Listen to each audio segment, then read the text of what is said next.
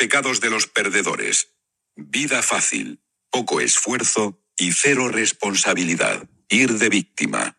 Ay, ay, ay, ay, ay.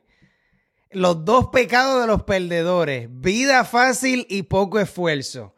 Yendo de víctima. Óyeme, yo quiero hacer esta reflexión para ustedes.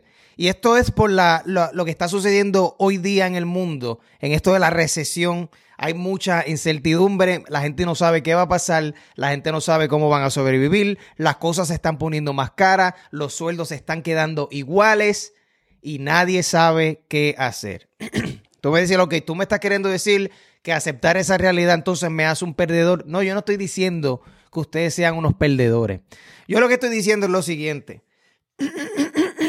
y quiero decirlo bien. Quiero decirlo bien. Gente, eso está 100% fuera de tu control.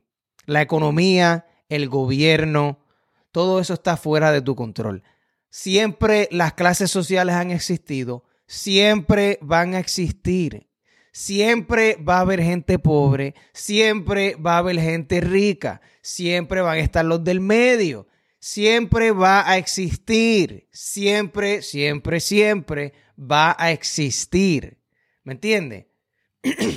El tipo de pregunta que tú te hagas, como dice Tony Robbins, ¿verdad? La calidad de tu vida va a depender mucho de la calidad de las preguntas que tú te hagas. Son en, las preguntas que tú te estás haciendo en esta situación, ¿verdad? Donde hay una recesión económica en el país donde tú vives. Todas estas preguntas que tú te haces, el, las preguntas de las víctimas empiezan con un por qué y con una actitud negativa. Ay, ¿por qué es que los sueldos siempre se quedan iguales? ¿Por qué es que los ricos se hacen más ricos? Ay, ¿por qué será aquello? Ay, ¿por qué? ¿Por qué a mí siempre me pasa esto? ¿Por qué es que yo no puedo ahorrar dinero? ¿Por qué es que yo no sé invertir? Porque, mira, yo creo que la pregunta del cómo, ¿verdad? Proviene de los ganadores. Oye, ¿cómo es que los ricos se hacen más ricos?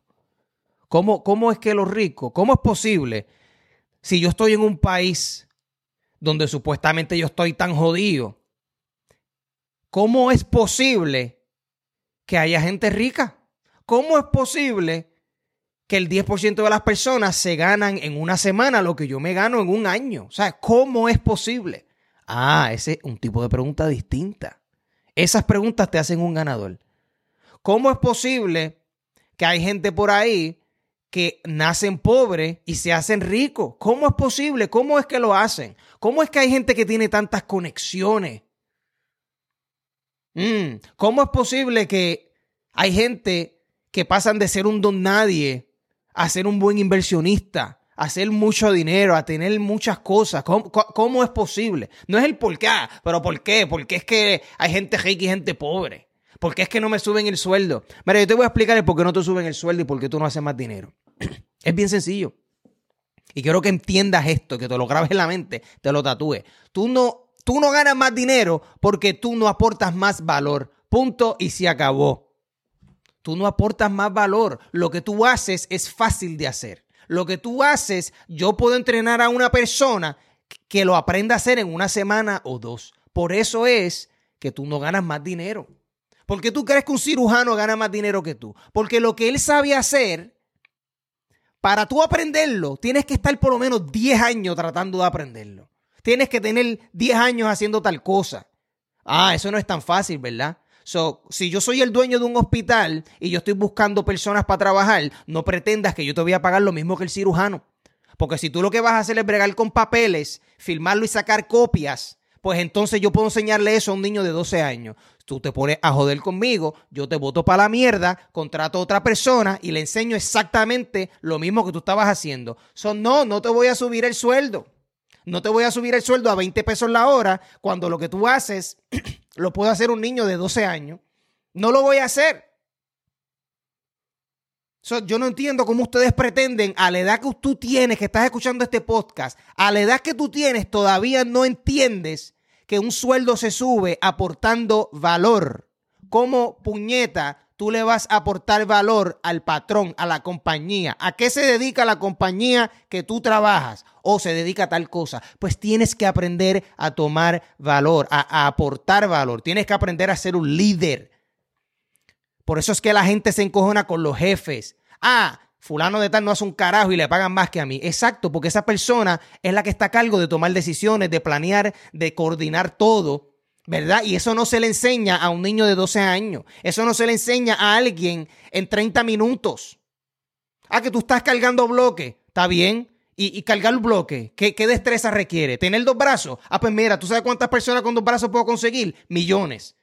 No te pongas a joder. ¿Me entiendes?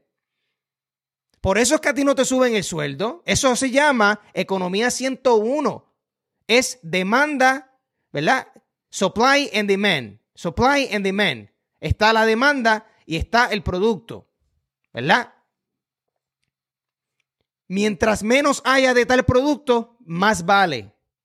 ¿Por qué? Porque si la demanda existe y el producto hay poco, mucha gente lo quiere, pero no hay tanto, por lo tanto hay que subir el precio si las destrezas que tú tienes y las habilidades que tú tienes no las tiene tanta gente, pues entonces yo no me puedo correr el riesgo de perderte porque yo soy el patrón, soy el dueño de la compañía, soy el jefe. Y yo necesito gente que sepa hacer las cosas bien, pero es bien difícil conseguir la persona que hagan tal vez lo que tú haces. Eso que yo voy a decirte, mira, no te vayas de aquí. Es más, ¿sabes qué? Te voy a dar 80 mil dólares al año, te voy a dar 100 mil dólares al año, pero no te me vayas, por favor, porque yo no voy a, no quiero pasar el trabajo de tener que buscar a otra persona. So, déjame ofrecerte beneficio, déjame ofrecerte una pensión, déjame ofrecerte aquello. ¿Me entiendes? Así es que se suben los sueldos. No es preguntándose el por qué. Vida fácil sin esfuerzo, ¿verdad? Los dos pecados de los perdedores. Una vida fácil sin esfuerzo y andar de víctima. No, yo quiero que tú me subas el sueldo, quiero que, me des días libres, quiero que... Y todo es pensando en ti mismo. Una persona egoísta. La gente pobre son los más egoístas, porque solamente piensan en ellos. No piensan en qué hacer por los demás. No, yo no voy a pensar en qué hacer por mi jefe. Yo quiero que mi jefe me suba el sueldo, que me dé días libres, que me pague las vacaciones, que me dé plan médico y cuando a mí me salga los cojones llamar a decir que tengo dolor de cabeza, pues entonces yo lo llamo y que me tiene que dar el día libre. Ay, no me preguntes qué vamos a hacer, no me importan las reuniones tampoco. ¿Me entiendes? Porque yo estoy aquí para mí, yo estoy preocupado más que por mí y a mí no me importa nadie. No me importan los compañeros de trabajo, no me importa el jefe, no me importa un carajo la misión de la compañía, no voy a aportar ningún valor. Quiero vivir aquí y que me mantengan y vida fácil, sin esfuerzo y soy víctima. Ah, pero entonces te preocupas cuando sale por las noticias una recesión, la economía se va a joder, los ricos se están haciendo más ricos, hay gente buena, gente mala, la criminalidad sube. Y tú preguntándote por qué, pero por qué, por qué, por qué. Pregúntate el cómo, no seas tan cabrón y morón. ¿Entiendes? ¿Cómo? ¿Cómo es que la gente que tiene éxito lo hace? Esa es la pregunta. Esa es la pregunta. So, con eso dicho, mi gente, recuerda, la calidad de tu vida va a depender un montón de la calidad de las preguntas que tú te hagas. So, hazte las preguntas correctas y nos vemos en la próxima.